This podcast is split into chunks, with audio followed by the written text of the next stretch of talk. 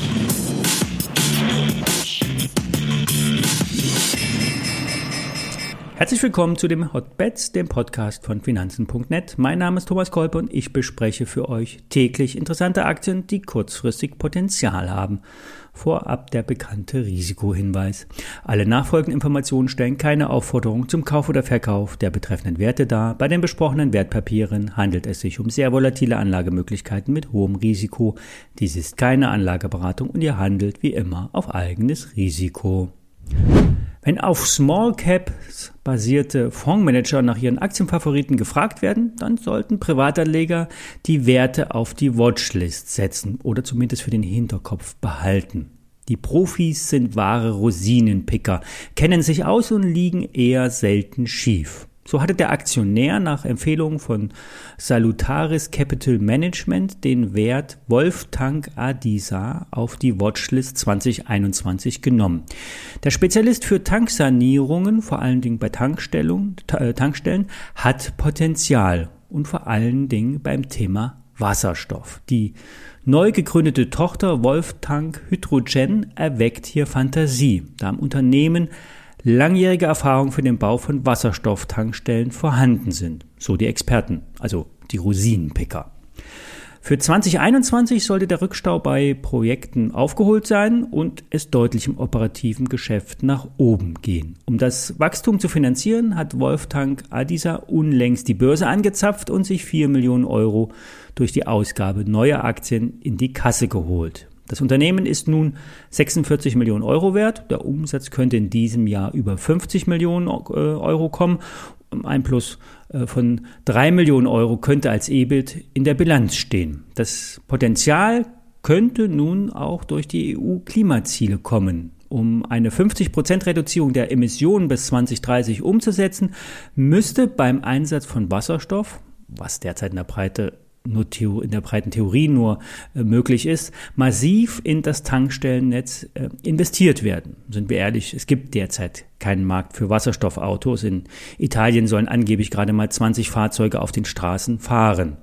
Wenn allerdings die Kommunen die Fahrzeugflotte in den nächsten Jahren umstellen, dann wird langsam Dynamik in den Markt kommen.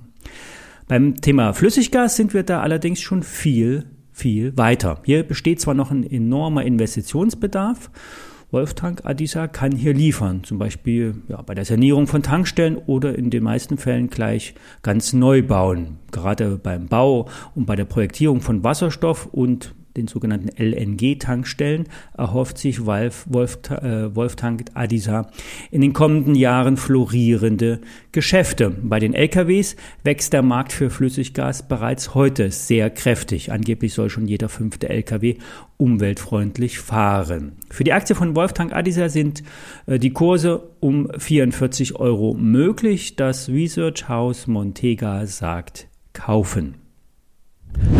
Um beim Thema Infrastruktur zu bleiben, die Ende März an die Börse gegangene Friedrich Vorwerk könnte nun anspringen. Der Infrastrukturspezialist bietet Lösungen für Strom, Erdgas und Wasserstoffnetze an. Also hier wieder das Thema Wasserstoff. Bisher bauen die gut 1600 Mitarbeiter nur Erdgas- und Stromleitungen. Künftig dürften größere Aufträge zur Errichtung eines Wasserstoff-Backbones dazukommen, so das Unternehmen.